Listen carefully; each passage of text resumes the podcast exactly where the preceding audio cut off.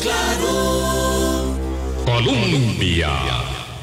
Con un país en sintonía, ¿qué tal? ¿Cómo están? Muy buenos días, bienvenidas, bienvenidos a nuestra ventana de opinión. Hoy es jueves 14 de diciembre. En 10 días estamos 24, qué barbaridad. Comiéndose el tamal, comiéndonos, comiéndonos el tamal. Gracias por hacer parte de nuestro Hablando Claro. Em, vamos a conversar sobre economía y cómo cerramos este año.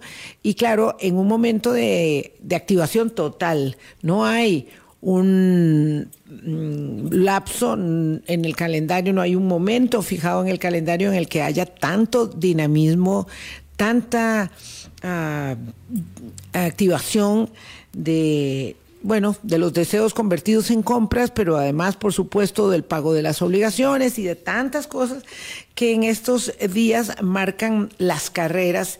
Y bueno, al final nos quedaremos con la bolsa vacía, eh, espero que contentos con la bolsa vacía, sí, y eso significa eh, nuevos, nuevos desafíos. ¿Cómo estamos en términos de economía? Vamos a conversarlo hoy con José Luis Arce, y cuando uno habla de economía siempre también habla de lo, de lo social, de lo que es inherente a esa, a esa materia. Buenos días, ¿qué tal? ¿Cómo estás, Boris? Buenos días, Vilma, y buenos días a todos los amigos y amigas de Hablando Claro. Un saludo especial a nuestro invitado, don José Luis Arce.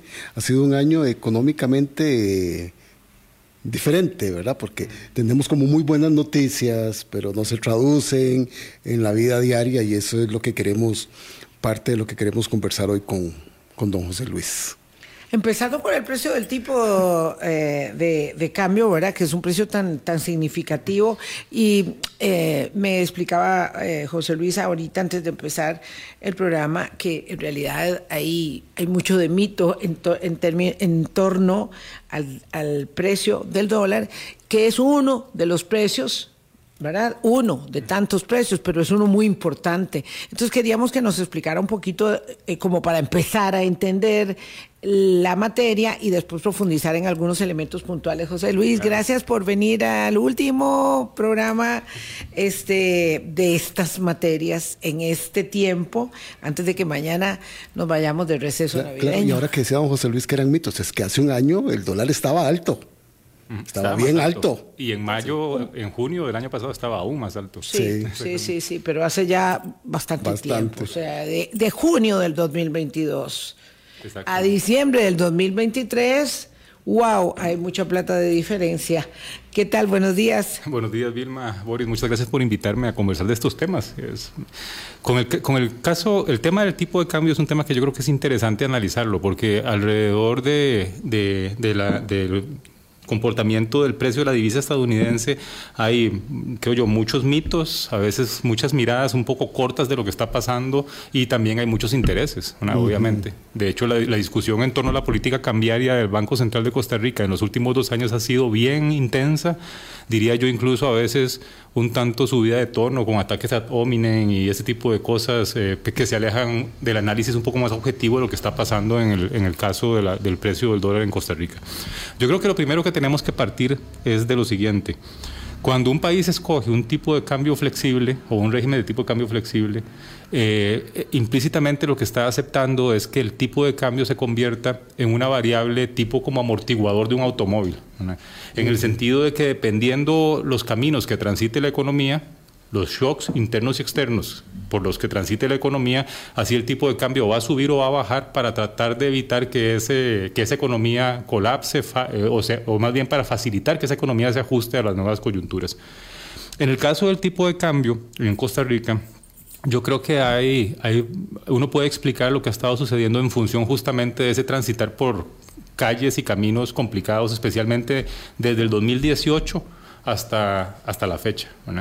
La subida del tipo de cambio, por ejemplo, eh, en el 2018, por ejemplo, no sé si -huh, recuerdan, sí. la segunda mitad del 2018 estuvo muy marcada por la incertidumbre fiscal. Claro, es que estábamos, estábamos en, un, borde, en, unas semanas determinantes de debate eh, de cara a la aprobación de la ley Exacto. de consolidación de finanzas públicas. Luego se aprueba la reforma fiscal, mejoran las perspectivas fi eh, financieras del, presupuestarias del gobierno, el tipo de cambio cede un poco y luego nos cae una serie de shocks muy intensos. Sí. La pandemia con la desaparición del turismo, literalmente desaparición del turismo. Luego tuvimos eh, los aumentos desde el año 2021 en los precios de las materias primas, que eh, prácticamente duplicó la factura de importaciones de muchas cosas en Costa Rica. Luego en ese periodo, además, las tasas de interés en colones extraordinariamente bajas para ver si la economía se reactivaba del shock pandémico, lo cual hizo que muchas eh, inversionistas institucionales y personas dejaran de invertir en colones, buscaran dólares y para invertir en dólares yo tengo que comprar dólares y eso hizo subir el tipo de cambio. Y para poner la guindilla en el pastel, digamos, el, último elemento de ese proceso de ajuste tan fuerte que llevó el tipo de cambio a 700 colones por dólar, el presidente de la República convoca una conferencia de prensa a las 4 de la tarde un domingo para decir que no había reservas monetarias Sí, internacionales. terror. Entonces ustedes se imaginan qué pasó la semana siguiente. El tipo de cambio tocó 700 dólares por dólar. Entonces aquí un poco la pregunta es, ¿Tocó cuánto, perdón? casi 700 Sí. colones por dólar en 700. mones. Entonces aquí la pregunta es, ¿era ese nivel un tipo de cambio de equilibrio? No, era, era un tipo de cambio producto de una serie de shocks que hicieron que el tipo de cambio hiciera lo que tenía que hacer en una economía que, lo, es- que elige tenerlo flexible, es subir para enviar señales al resto de los agentes económicos y a la economía de que, están, de que estamos pasando un mal momento y hay que importar menos, hay que hacer ciertos tipos de ajustes. Esos 700 no eran... Digamos eh, que eran producto de una coyuntura muy negativa a la cual llegamos. Entonces, la siguiente pregunta es, ¿esa coyuntura, esa coyuntura siguió siendo así o se revirtió? Y el problema es que las condiciones externas e internas cambiaron radicalmente en un periodo muy corto, Muy corto. especialmente a partir del segundo semestre del 2022. ¿Qué pasó? Bueno, turismo recupera los niveles de ingresos de divisas, por lo menos ahí, en el caso del turismo, el empleo no se ha recuperado igual, pero por lo menos los ingresos de divisas sí, lo cual aumenta la oferta de divisas. Luego tenemos un fenómeno que es un elefante, digamos, en, en nuestra, en nuestra economía que no estamos valorando apropiadamente, me parece a mí, es el incremento de la producción de exportación de bienes y servicios asociada con eh, el nearshoring, ese, ese conflicto geopolítico, geoeconómico que está sacando inversión de, de China y la está moviendo hacia el sudeste asiático y la cuenca del Caribe, incluyendo Costa Rica y México. Eso es un cambio estructural que va a generar ingresos de divisas importantes y ha generado a lo largo del tiempo que aprecian el tipo de cambio.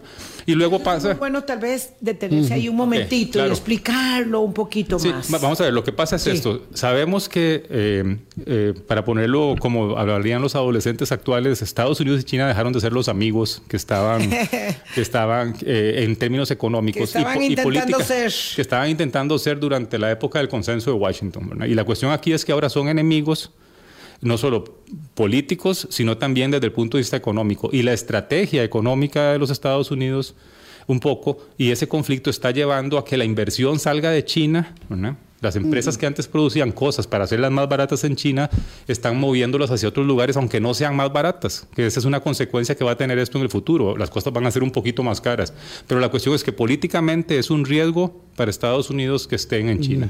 ¿no? Entonces, eso está llevando mucha inversión al sudeste asiático, Vietnam, por ejemplo, Filipinas y también a América Latina, pero no a toda América Latina. Sudamérica esto casi no le afecta porque ellos producen commodities, soja, eh, cobre. Es principalmente un efecto muy importante en México y la cuenca del Caribe, porque aquí producimos cosas parecidas a las que se hacían en China. En China. Y ahí están entrando una cantidad de inversión y yo creo que eso va a ser algo que va a suceder durante bastante tiempo, que va a conducir a que siga aumentando la oferta de divisas que queda en el país producto de esas actividades. ¿Se ha cuantificado para este año ese fenómeno? Eh, sí, he visto estimaciones para el 2022, eh, no recuerdo la cifra exactamente, Sí. pero en, en un trabajo que hizo eh, un economista ¿verdad? Eh, vinculado con el Banco Central, pero que lo hizo privadamente, en el sentido que lo hizo como un artículo de opinión, él estimaba más o menos que eh, había un crecimiento de casi 20% anualizado eh, por año en promedio en los últimos seis años de lo que dejan las empresas de este tipo en dólares a la economía. No estamos hablando de las exportaciones registradas, que muchas veces ni siquiera pasan por aquí, sino estamos hablando de pagos a factores locales, salarios, impuestos, seguridad social, social.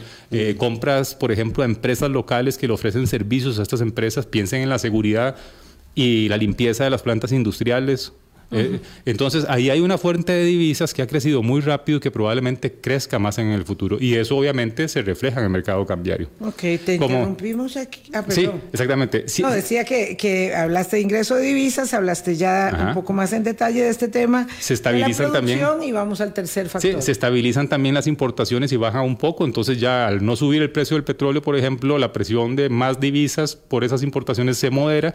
Y viene la otra cosa importantísima las tasas de interés en colones tuvieron que subir muy fuertemente el, año pasado, a, a mediados del año pasado, por razones externas y también porque el Banco Central necesitaba controlar la inflación y eso también quitó el incentivo para comprar dólares que tuvimos cuando eran bajísimas.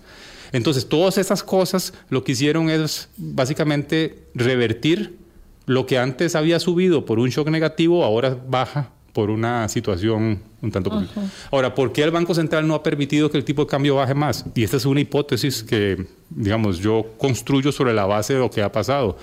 Porque quizás ya el, el ajuste, digamos, el subir y bajar, todo lo que teníamos que subir y todo lo que teníamos que bajar ya más o menos se hizo, sucedió. sucedió. Entonces el Banco Central ahora ha mantenido desde marzo más o menos un tipo de cambio que fluctúa entre 520 y 560 colones por dólar, que tiene mucho que ver que creo yo que es una implícitamente una aceptación de que toda, de que tiene, de que ya no toleraría por lo menos en el corto plazo bajas adicionales porque no está seguro que haya razones más estructurales para que siga bajando. Pero ahí es donde entra el tema del nearshoring nuevamente. A, mí me parece que los próximos 24 meses, probablemente incluso más, ese fenómeno va a continuar en ascenso y vamos a tener un mercado cambiario que va a seguir mostrando eh, eh, espacios superavitarios. el único elemento que quizás podría compensar parte de esa oferta de divisas que entra, que ha estado entrando, es el hecho que la economía se está reactivando. De nuevo, también mucho por el ciclo económico que estamos experimentando y eso va a aumentar un poco la demanda de divisas, pero en términos generales, eh, lamentablemente para exportadores, personas que empresas que compiten con importaciones, para los que cobramos nuestros servicios en dólares, eh, desgraciadamente hacia adelante, yo creo que el espacio, la, trayectoria del tipo de cambio va a ser de mucha estabilidad e incluso algunas presiones a la baja eventualmente que podrían eh, volverse más intensas en la medida en que ese factor estructural se, se mantenga. Y, ese, y es, yo sé, complicado para los sectores que muchas veces ven afectada su competitividad por el tema del tipo de cambio, pero es parte, digamos, desgraciadamente, de la lógica de, de de, los mercados y del tipo de desarrollo que Costa Rica ha elegido. Don José Luis, con estos cuatro factores que usted ha dado me surgen dos dudas. Dice usted muy claramente que el turismo se ha recuperado. Ya estamos casi por 1.3 millones en el primer semestre que se evaluó pero que no se ha recuperado el empleo. Vamos para la temporada alta y entonces esto les va a traer complicaciones. Y en el caso de las importaciones, que ha bajado mucho la factura por el precio del petróleo, pero muchos otros productos que se traen de afuera se traen en mejores condiciones, pero no se refleja. ¿verdad? En la compra que tienen que hacer posteriormente las personas. No pareciera que hay un rebajo en muchos de esos. E-, ese es un buen punto, digamos. En el caso del empleo, es algo que sucede mucho cuando hay recesiones o shocks negativos como los que tuvimos en el 2021-2022.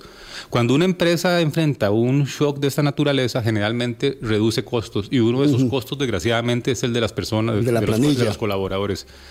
Cuando viene la recuperación, generalmente las empresas se dan cuenta que pueden hacer eso bien o mejor con, menos gente, con menos gente. Ah, Entonces el empleo tarda generalmente un tiempo en recuperarse. Poco a poco yo pensaría, tal vez en unos seis, nueve meses vamos a empezar a ver una recuperación del empleo, pero es típico que haya ese rezago, porque es algo que se ve alrededor del mundo. En el caso de los precios de los bienes importados y los precios en general, ah, lo que pasa es que hay muchos factores que, que confluyen. Vamos a ver. Eh, Objetivamente, si nos basamos en los datos del INEC, ha habido una baja en algunos precios, generalmente de bienes vinculados con importaciones. Por ejemplo, los precios de los alimentos han estado cayendo en forma importante prácticamente en los últimos nueve meses, según el indicador del INEC. Y mucho tiene que ver el hecho de que precios de materias primas y el tipo de cambio han bajado. También pasa un poco en los electrodomésticos, pero lo que pasa ahí es que hay otros factores que hacen que ese proceso sea más lento. El peor de todos para los consumidores es la falta de competencia. Eh, ¿Por qué? Porque las, las empresas pueden aprovechar esos momentos de baja, por ejemplo, para aumentar sus ganancias eh, si tienen espacio de hacerlo, digamos, actuando como, digamos, como monopolistas, por decirlo de alguna manera, aprovechando su poder de mercado. También hay que reconocer otra cosa. Las empresas, eh, las empresas también experimentaron una reducción de márgenes durante el año 2021-2022 y, y la forma más, digamos, más fácil de ver eso es, comparen ustedes el crecimiento de los precios al productor de manufacturas, que es un índice de precios al por mayor, en el, del año 2021 al año 2022 y los precios al consumidor y se van a dar cuenta que los precios al productor de manufacturas, o sea, de las materias primas y cosas que usan las empresas para producir lo que nosotros usamos, crecieron más rápido que los precios al consumidor. Eso significa que al principio del proceso de ajuste, las empresas se tragaron una parte del aumento en costos. Entonces, cuando los precios empiezan a bajar, es también normal que empiecen a recuperar márgenes y eso retrasa el efecto sobre los consumidores. Pero se tiene que dar. Pero se tiene que dar en algo, debería darse en algún momento. Eh, lo que pasa es que, como suele suceder, los problemas de competencia y además mm. el hecho de que hay otras cosas que suben también, por ejemplo, salarios, eh, algunos tipos de gastos internos, hacen que se vaya haciendo un poco más pequeño ese proceso, pero debería, debería darse. Eh, ahora, una cosa importante también, es decir, lo que hemos estado viendo en los precios es que ha caído un poco los precios, pero todavía las cosas están mucho más caras de lo que estaban en enero del 2021. ¿verdad? Es también una cosa importante. La baja no es. Gracias por decir eso. estamos porque volviendo. Estoy tratando de digerir el café, oyendo con mucha atención tratando de ser muy abierta, porque cuando usted me dice que el empleo va a tardar en recuperarse, pero debería recuperarse, los precios deberían bajar más, pero bueno, pero eso va a pasar. Las empresas están aumentando sus márgenes porque ya tuvieron una reducción de márgenes, pero eso debería acomodarse. Tengo un nivel de escepticismo es cuestión de tiempo. que necesito otra taza de y, café. Y, creo que y, para, para, tratar de abonar a eliminar un poco ese escepticismo, en realidad los, cierta parte del ajuste se está dando. Vean, vean los precios de los alimentos, por ejemplo. Quitemos los combustibles, que eso es muy sencillo que bajen rápido porque hay una estructura de regulación que los baja rápidamente cuando los precios afuera. Pero en el caso de los alimentos, la única cosa que estaba regulada era, era bueno, el arroz, ¿verdad? que en este caso el mercado internacional va en contra de los consumidores, pero bueno, ese es otro tema. El, pero en general los precios de los alimentos han bajado un poco, medidos en colones, básicamente producto de que se revirtió una parte de lo que los hizo subir en el pasado. Lo que pasa es, de nuevo, que la baja es mucho menor que la subida inicial y pues además eh, eh, no creo que nuestras canastas de consumo, los que estamos aquí sentados, sean exactamente las del IPC también. Entonces hay un tema, eh, hay un tema de información. esto es muy importante porque claro, muchas personas pueden decir, a mí no se me ve reflejado eh, en, mi compra de canasta esa disminución.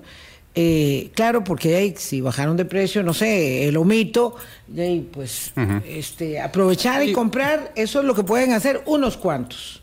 ¿verdad? Entonces, claro, aquí hay eh, una serie de factores que hacen que sea muy difícil apreciar en un país tradicionalmente este costoso, ¿verdad? Nosotros somos un país caro. un país caro, muy caro. Cuando la gente viene a visitarnos dice eso, ¿verdad? Que, que, Costa Rica es un país muy caro, porque bueno, porque tenemos una serie de condiciones, excepto que nos eh, decidamos bañar todos en gas natural y petróleo, pues eh, este que pareciera ser, pues entonces podríamos perder la gallina de los huevos de oro. No, no, y es que esto no lo estoy diciendo de ninguna manera eh, este, No, no, vamos a ver, digo lo que es. Si Costa Rica abandona las banderas que ha erigido para convertirse en un atractivo del turismo, por su biodiversidad, ¿verdad? Porque no es por eh, la red de carreteras ni el sistema de transporte público, eh, no, no, no, es por su biodiversidad, por su atractivo y por su gente pura vida. Pues entonces yo no sé, este, tendríamos que darnos cuenta de que vamos hacia otra, hacia otra ruta de desarrollo económico. Yo creo que ese es un buen punto que estás planteando y, atándolo a lo que venía hablando mm. antes. Sí, es, vamos a ver quién es el, eh, qué, a qué se debe que este año sea un poquito mejor, digamos, especialmente comparado con el 2022, que esa es otra cosa importante, digamos. Hablando objetivamente, el año 2023 eh, se, se, percibe macroeconómicamente un poco mejor que el 2022, en, fundamentalmente porque el 2022, especialmente el primer semestre, fue muy malo. Recuerden, invasión rusa a Ucrania, eh, se desata la psicosis de inflación a nivel global. Los precios se disparan hasta más del 10%, casi 10% en Estados Unidos y más de 10% en Costa Rica. Subida de tipos de interés. Entonces, el 2022 y la primera parte del 2023 fue, digamos, la, eh, lo, que percibimos fue los efectos de, esa situación. Pero afortunadamente esos shocks externos eh, se disiparon muy rápido. Entonces, eso mejora las condiciones este año. Entonces, básicamente lo que estamos viendo ahora eh, no es producto de nada que estemos haciendo como sociedad nosotros, sino, sino es producto básicamente de que un, en este caso, un ciclo económico, un shock externo, nos golpeó, por suerte pasó y entonces eh, se percibe esa mejora. Pero para resolver temas como estos, por ejemplo, el tema de cómo aprovechar, eh, cómo resolver los riesgos del cambio climático y además no solo, no solo mitigar los riesgos, eh, mitigar los efectos, sino sobre todo apalancarse en la adaptación para poder crecer más, nada estamos haciendo. Ah, Porque las políticas públicas importantes en educación, en salud, en promoción de exportaciones, en, en equidad, en cambio climático son en estos momentos antediluvianas, digamos, en el sentido que es como si estuviéramos volviendo a los años 90, ¿verdad? Y entonces, esto va a sonar muy duro, pero no estamos haciendo nada eh, como sociedad para merecer crecer más o estar mejor en el mediano plazo. Y eso más bien estamos retrocediendo. Y eso eh, a mí me parece que va a pasar la factura muy pronto. Tarde que Vamos temprano. a una pausa. Y ese sí no es un proceso tan lento. No, para nada. ese sí no es un proceso tan lento. Ajá. Políticas antidiluvianas. Este, vamos a ir a una pausa 8.21 y regresamos. Colombia. Con un país en sintonía 825, José Luis Arce, economista, buen amigo de Hablando Claro, nos acompaña esta mañana y es muy interesante lo que nos está planteando y no quiero perder el hilo eh, conductor. Usted dice que casi todo lo que está pasando y que en términos macroeconómicos reflejan un, un panorama, digamos, eh, de buena perspectiva en Costa Rica, eso, casi todo eso obedece a factores externos. No sé si está de acuerdo en agregar que estamos pagando, digamos, o derivando los beneficios del doloroso ajuste fiscal también. también hay que reconocer que hay, algunas políticas que, afortunadamente se resolvieron en el pasado y que están dando frutos ahora. En la parte fiscal, por ejemplo, el hecho de, de estar en una situación presupuestaria mejor que en el 2018 eh, ha hecho mucho más fácil el ajuste. Y hay otra cosa también, que esto es importante eh, un poco dado el tono más autoritario y autocrático que está teniendo el Ejecutivo, especialmente recientemente en relación con ciertas instituciones. Otra cosa que creo que es fundamental es el hecho, todo lo que se avanzó, todo lo que avanzó Costa Rica desde la segunda mitad de los años 80 para dotar al Banco Central de independencia y además de instrumentos para poder combatir la inflación. Lo que hizo el Banco Central esta vez, eh, es, en este ciclo de, resurgimiento inflacionario y el hecho de que rápidamente, junto con el entorno externo, las expectativas de inflación y la inflación también bajaran, creo que es un logro de ese fortalecimiento institucional, de que tiene sentido, es crear instituciones que estén más allá de los eh, vaivenes. vaivenes, desvaríos de quien está en el Ejecutivo. entonces, eso también es importante. A largo eh, plazo, a mediano plazo, se ha visto el resultado de la implementación de las políticas. Claro. Eh, entonces, tanto como dice eso, también señaló, antes de ir a pausa, que tenemos políticas públicas antidiluvianas porque en términos de la inversión social ha habido como casi mano militar, ¿verdad? Vamos a cuidar tanto, tanto nuestra estabilidad fiscal, entendiendo que esa estabilidad también nos procura beneficio, pero cuidarla tanto en términos de reducir eh, la inversión en educación, en términos de reducir las becas de Avancemos, en términos de reducir la prestación social de otros, eh, digamos, de otras ayudas que se conceden. Em, y por supuesto, el tema de la seguridad, ¿verdad? Que está ahí a, empujones, ¿verdad? Entre el Congreso y el Ejecutivo, entre, el, entre la Hacienda y el OIJ, ya tuvo que poner abajo Hacienda para darle 1.500 millones de, mm, colones colones que estaba de lo, de lo que le está debiendo, es más, a eh, el organismo de investigación judicial para su nuevo complejo de edificio de infraestructura de seguridad. Todo eso señala una complejidad enorme y yo le añadiría mm, la limitación de capacidades de negociación política que expresa el Ejecutivo con sus acciones. Entonces, digo, tanto beneficio macroeconómico, pero tantísima dificultad. Y, e- tanto beneficio fiscal, agregándole a esto. Por, eso, un poco mi punto es el siguiente. Yo creo que debemos, es efectivamente una condición macroeconómica mejor, pues, comparada con un año muy malo, 2022, pero un poco lo que estamos volviendo es a la mediocridad de los últimos 10, 15 años, en términos de crecimiento y además en términos de atender problemas que sabemos que existen y que no queremos ponernos de acuerdo para resolver, como los temas que tienen que ver con equidad, como los temas que tienen que ver con medio ambiente, eh, y además en el caso fiscal en particular, yo creo que ahí desgraciadamente estamos cayendo otra vez, porque eso ya lo hicimos en los 80, lo hicimos en los 90, lo hicimos a principios de este siglo, ¿no? estamos otra vez haciendo ajustes por los balances presupuestarios y no entendiendo que la lógica de mejora de las finanzas públicas es poder tener una mejor forma de dirigir las políticas y las intervenciones del gobierno financiadas correctamente para resolver los problemas. Entonces estamos haciendo lo mismo. Y, aquí hay que, debo reconocer una cosa, esto no es solo una cuestión de, este gobierno. Esto empezó en el anterior, que es bastante contradictorio. Un gobierno que era relativamente progresista, aún así tuvo un manejo fiscal eh, muy conservador. Pero en este gobierno evidentemente se ha eh, exacerbado esa situación. Entonces aquí el tema es hacia adelante por ejemplo, estamos debilitando políticas públicas. Eh, me temo muchas veces que o por intereses o porque estamos usando temas que son claves para el desarrollo económico y social de mediano plazo como instrumentos de polarización política, que es algo que no es solo costarricense, sino lo ve uno en el mundo. Los temas de cambio climático, los temas de equidad de género, por ejemplo, son temas que más allá de lo que objetivamente son, son instrumentos que usan grupos políticos para enfrentarse y enfrentar a la gente con fines electorales. Y además de eso, además de que no solo estamos, de nuevo insisto, con políticas antediluvianas en casi todos los ámbitos, desde la promoción comercial hasta lo ambiental, además de eso, desgraciadamente nuestros políticos y ahora en el Ejecutivo incluso, están utilizando, eh, me parece a mí, están destruyendo puentes de negociación.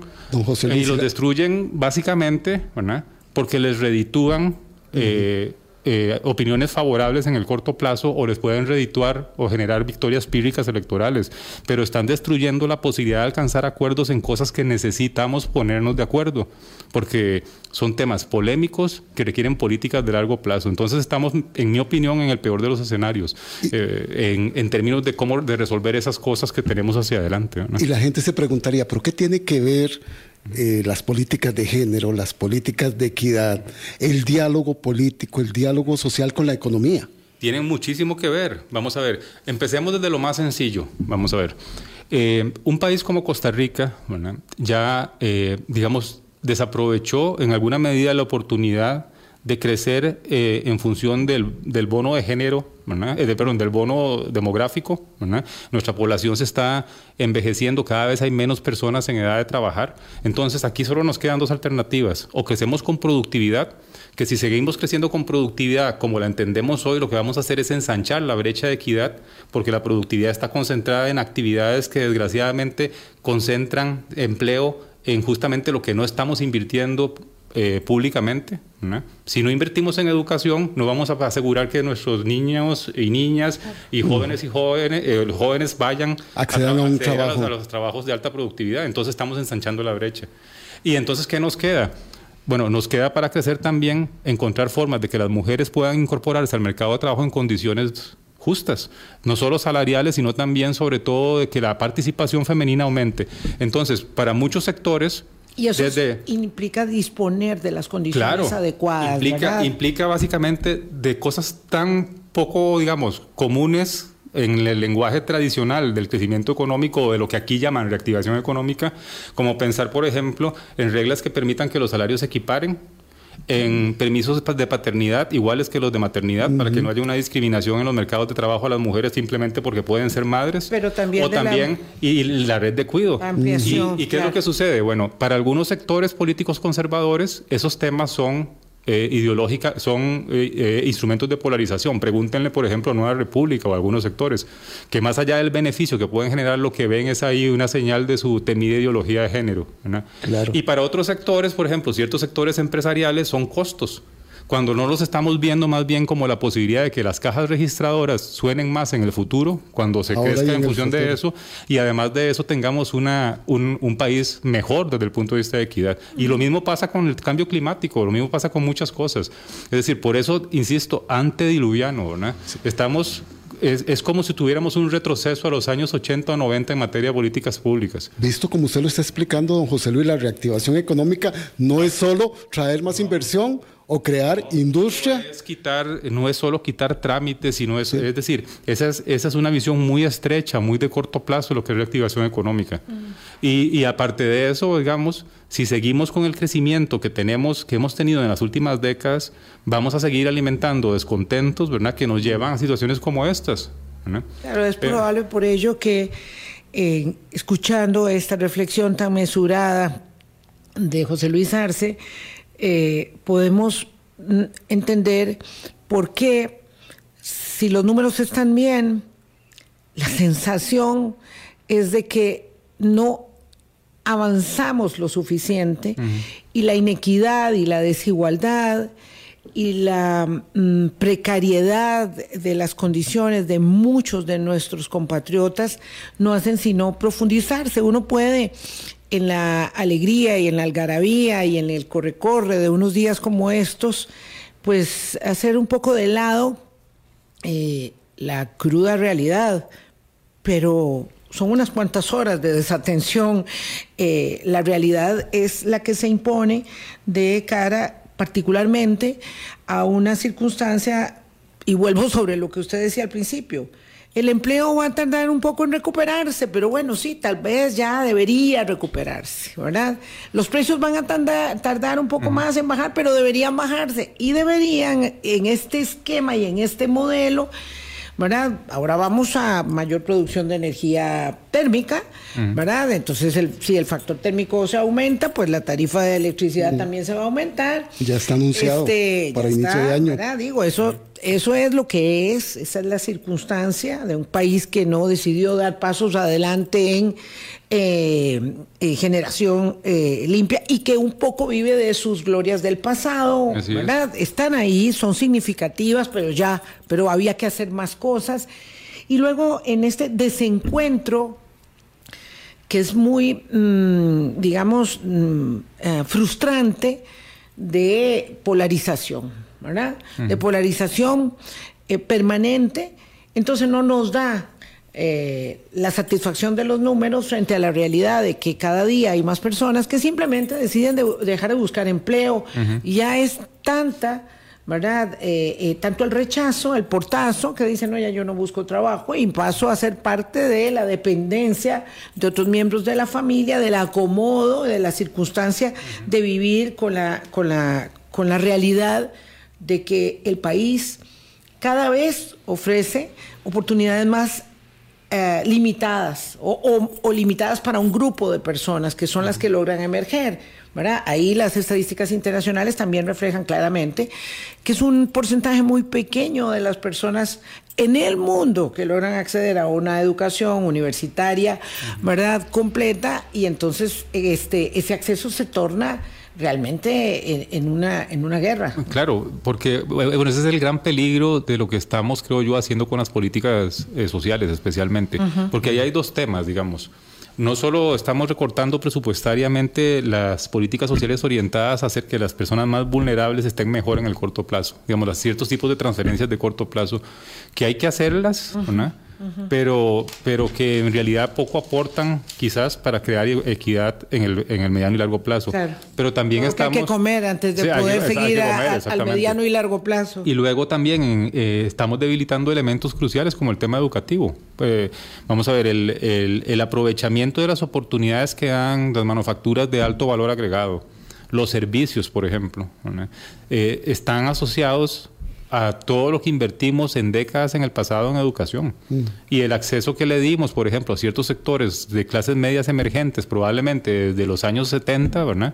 Para que los hijos o nietos de esas generaciones pudieran acceder a, eh, eh, a educación mejor ¿verdad? y estén mejor calificados para entrar a ese tipo de puestos pero no, pero no estamos haciendo lo mismo para las nuevas generaciones. Y eso lo que va a hacer es, eh, en primer lugar, nos va a limitar el crecimiento futuro. Si lo que nos interesa son solo las cajas registradoras sonando, ya lo estamos haciendo mal. Porque va a ser poco probable, si no invertimos en eso, que podamos mantener el ritmo de crecimiento que hemos tenido recientemente. Entendiendo que crecimiento y desarrollo no es lo, no mismo. Es lo mismo. Y además de eso, estamos de nuevo, creo yo, atizando eh, es, eh, el, el, tema de la inequidad. ¿no?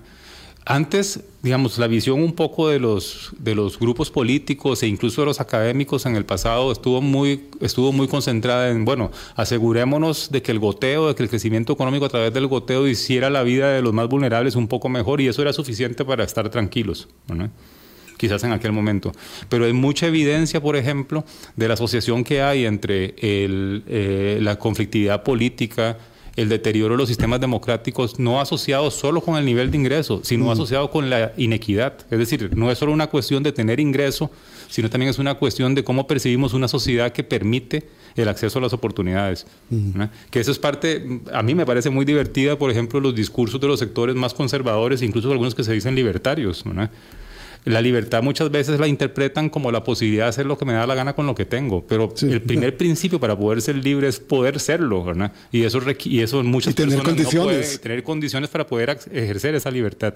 Y una de esas condiciones... no es la libertad del hambre, no es la libertad de la miseria, no es la libertad absoluta o los conceptos absolutos, ya sea de libertad democrática o de la posibilidad de decir cualquier cosa, eh, digamos, sin, sin, ser reprimido. Hay también en el fondo la capacidad de acceder a oportunidades eh, de manera equitativa para todos. Y en eso casi no estamos haciendo nada y lo que estamos haciendo es, pues, creando sectores de la población que se sienten con razón, digamos, decepcionados, están cabreados, y, tenemos además élites políticas, me parece a mí, que... Eh, que han perdido su horizonte o su norte ético, ¿verdad?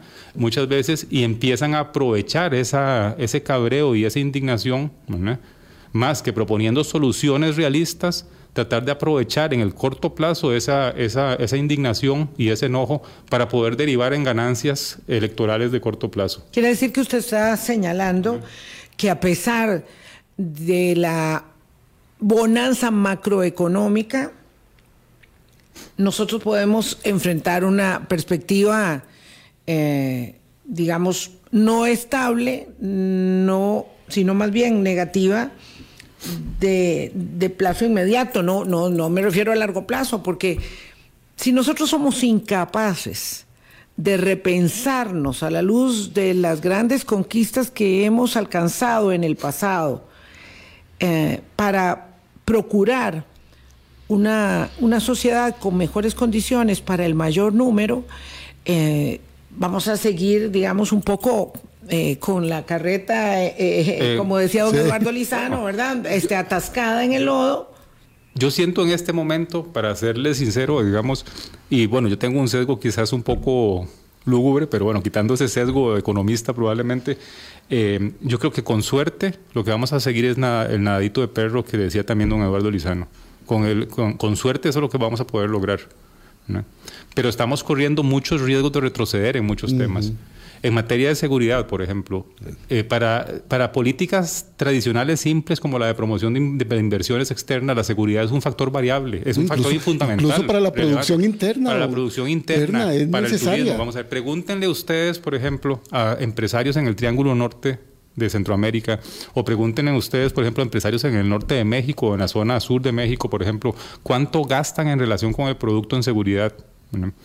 Yo recuerdo estimaciones de hace unos años, hay países, por ejemplo, que el gasto en seguridad, y no estoy hablando de la seguridad pública, estoy, estoy hablando de los equipos de seguridad que van con los camiones a repartir las cosas que se venden en los supermercados. Sí, claro, eh, que es más para pasar por el peaje. Eh, pueden ser más de 15, 20% del PIB. Entonces, si no hacemos algo en seguridad que sea eh, social, democrático y que resuelva el tema de la violencia, lo que estamos haciendo es también afectando turismo y crecimiento a largo plazo. Entonces, eh, eh, el escenario no, no, luce, no, luce no luce positivo, porque lo que pasa es que de nuevo, en medio de, ese, de, esos, de esas discusiones pueriles políticas, porque yo creo que son, es decir, creo que adolescentes en un colegio a veces discuten con más, seriamente. más seriamente y con más profundidad que lo que vemos políticamente, domésticamente, lo que estamos haciendo es dejar, estamos perdiendo tiempo, ¿verdad? De nuevo, insisto, con el agravante de que nuestras élites, digamos, y creo que eso no es un fenómeno solo costarricense, creo que eso uno lo ve a lo largo del mundo, ¿verdad? Nuestras élites han perdido calidad en mucho sentido y ahora son capaces de, eh, quedarse dando vueltas en estos temas porque derivan beneficios individuales, inmediatos, espíritus inmediatos, y dejar pasar el tiempo y no construir los acuerdos y sobre todo empezar a pensar las políticas de largo plazo, porque esto va a requerir hablar y acordar cosas que trasciendan la administración de Chávez, la administración de quien venga en el futuro, como fueron las políticas de los años 50 y 60 en gran medida, sin querer idealizarlas, pero por lo menos había un espacio para algo un poco para algo un poco más eh, pensado en clave colectiva y algo un poco más de largo plazo. 8.44, vamos a segunda pausa con José Luis Arce. Este probablemente no era, eh, no es el mensaje de Navidad que uno quiere recibir, eh, pero es la realidad. Es la realidad que se impone de cara a esta mm, situación tan paradójica que tenemos de reflejar buenos números en la macroeconomía, pero una situación que no, que no pinta bien, que no pinta bien para un país que está para mucho más. Colombia. Con un país en sintonía 848. Cuando hablamos de economía no podemos ver a rajatabla los números y los índices, pero lo cierto es que siendo parte del exclusivo Club de 38, de la Organización para la Cooperación y el Desarrollo Económico una semana sí y, probablemente 15 días después también. No, a la semana siguiente también. se nos anuncia, ¿verdad? Que somos los campeones de la inflación, que somos los campeones del desempleo, que somos los campeones de los campeones de la OCDE. Claro, uno no puede, eh, digo, si no tiene un poquito de mirada hacia el horizonte, asumir esto como una contundente realidad, verdad, cuando en ese club pues forman parte países en los que la calidad de vida de sus habitantes se corresponde, ¿verdad?, con eh, las cifras que reflejan, entendiendo que, entendiendo que el mundo no la ha pasado bien, ¿verdad? Eh, a todos nos afectó la situación de la pandemia, mm, pero que también hay muchas políticas públicas que sí son mucho más efectivas y eficaces. Entonces, ¿nosotros somos campeones de qué? Bueno, para, empezar ahí... somos campeones? Para empezar ahí a mí se me, eh, no sé, a veces me, me, me, hierve la sangre un poco pensar en todo el esfuerzo, por ejemplo, que significó el ingreso a la OECD y sobre todo el potencial para mejorar las políticas públicas que tendríamos si aprendiéramos las cosas buenas que muchos de esos países hacen, para ver que estamos usando básicamente las tablas estadísticas de esta organización, básicamente. Y no las buenas prácticas. Y no, las buenas prácticas. de una manera, digamos, comunicacional, yo diría pueril, casi narcisista, ¿verdad? Sin, sin entender qué es lo que está detrás de eso y sobre todo cuando al mismo tiempo vemos que se debilitan otras políticas públicas. Yo quisiera, por ejemplo, ponerle solo un ejemplo. Una de las áreas que la OECD insiste mucho, por ejemplo, eh, como, como los pilares de políticas públicas e intervenciones gubernamentales que funcionen correctamente es todo lo que tiene que ver con gobernanza del sector público. ¿Ustedes, ¿Ustedes cómo creen que va a ser, por ejemplo, el próximo informe de OSD sobre gobernanza del sector público cuando tenemos eh, juntas directivas que renuncian, rotaciones altas de funcionarios, digamos... directivas sin eh, nombrar. Directivas sin nombrar, eh, digamos, intromisiones del Ejecutivo más directamente sobre instituciones que tienen autonomías importantes. Es decir, ahí va a haber un debilitamiento de algo que es clave para la OSD, que es la gobernanza pública. Y lo mismo pasa con ambiente y con otras cosas. Es decir, la OSD no es la OCDE no es una organización para estarnos pavoneando. y comparándonos con tablas estadísticas. La OSD es una organización en donde países como Costa Rica y los desarrollados también, tratan de ver qué se está haciendo bien para tratar de implementarlo. Y ahí yo de nuevo insisto, me cuesta trabajo pensar que estamos, que hemos mejorado las políticas públicas en los últimos meses. Más bien creo yo que ha habido retrocesos, retrocesos en temas como eh, eh, el, plan, planes como el de descarbonización, retrocesos en materia educativa, retrocesos en materia de gobernanza pública, ambiental, ambiental. Sí, Entonces, si para, para eso no es la OSD. La OSD no es para que sacar una tablita que se publica en Twitter, digamos. O para sacar el dato estadístico que luce bien. Que luce bien. Que se narra bien pero que en el fondo no está dando la, la perspectiva total de la realidad. Y, creo que mal hace, mal hace el Ejecutivo en hacer, usar esa estrategia porque a pesar de que muchas veces eh, y, eh, muchas veces a veces la comunicación política hace, cree que las audiencias son tontas, ¿verdad? Yo creo que tarde o temprano eh, ese, ese, ese manejo termina devolviéndose como un boomerang, especialmente cuando no hay eh, entrega de resultados en otras cosas y la gente empieza a percibir en alguna medida que lo que hay es un manejo, de nuevo, insisto, muy pueril de la comunicación, muy, eh, digamos, eh, yo, yo, pensaría que prácticamente es un mensaje incluso de manipulación, ¿no? En ese sentido, hacia las ciudadanías, ¿no? Este país necesita una política pública de variación sustancial? Es una pregunta que, no quería que se me quedara ahí pendiente del el código de trabajo. Digo, se necesitan las jornadas 4.3 y tenemos que seguir empeñándonos en eso, en, entendiendo que algunos ejes temáticos se convierten en espejismos o en banderas políticas para decir es que este era el camino y no lo tomamos, o hay muchos otros caminos que no estamos tomando que sí son sustantivos. Ese es un buen ejemplo, digamos, de esas reformas que son antediluvianas nuevamente, que son reformas de los años 90 el proyecto original de 4.3 en realidad era, para ponerlo en sencillo, era una forma de reducir los salarios de las personas trabajadoras, no reconociendo los, las, los, las, eh, jornadas extraordinarias. Era básicamente competir con salarios más bajos. Para nada de izquierda, José Luis Arce, o digo comunista, o qué sé yo, socialista trasnochado. No, no, estamos hablando con el economista eh, José Luis Arce para eh, que les quede claro. Era, en mi opinión, un proyecto que estaba construido sobre esa base, esa base un poco equivocada de que tenemos somos muy caros en ciertas cosas, que en ciertos elementos de seguridad social que hemos construido, entonces tenemos que ver cómo los desmantelamos para competir. Eso vamos a desmantelar disminuyéndole el salario a la gente. Entonces, ahí me parece que ahí desde el principio había un error toda esa discusión larga, a pesar de que, de que el proyecto fue reformado muchas veces en, en, su contenido bastante para tratar de resolver ese problema, al final un poco gravitaba ese tema ahí detrás, ¿verdad? Entonces, la, la, obsesión, por ejemplo, me parece a mí del Ejecutivo y de ciertos sectores conservadores de, de, impulsarlos, básicamente, yo creo que es básicamente de nuevo que era, una, era un tótem tribal, era algo que había que, que sacar cuando era lugar, aunque no funcionara, aunque no vaya a incrementar el crecimiento de la economía, aunque no vaya a servir para nada, pero es importante sacarlo porque era algo que se había prometido a una parte, digamos, de los, de, las, de los que estamos confrontados. Un tótem tribal teniendo un código de trabajo que permite que hayan jornadas de trabajo las 24 horas, pero garantizando los derechos y el pago a y sobre todo entendiendo, digamos, que el punto, mm, eh, que el crecimiento futuro no está en precarizar las condiciones de las personas, especialmente las más vulnerables, sino más bien es encontrar formas de crecer más rápido en condiciones más equitativas. Eh, eh, y, y, creo yo que es un error político, digamos, en el sentido de concentrarse tanto en ese único tema, pero claro, eh, igual que es muy útil tener posturas, como dirían en España, casi de cuñado en materia de, de, de, políticas públicas, también es muy útil cuando algo no sale, muchas veces, que yo sé que no va a funcionar. Para justificar la incompetencia. Porque victimizarse es también una forma de obtener réditos políticos para este tipo de discursos eh, eh, de políticos.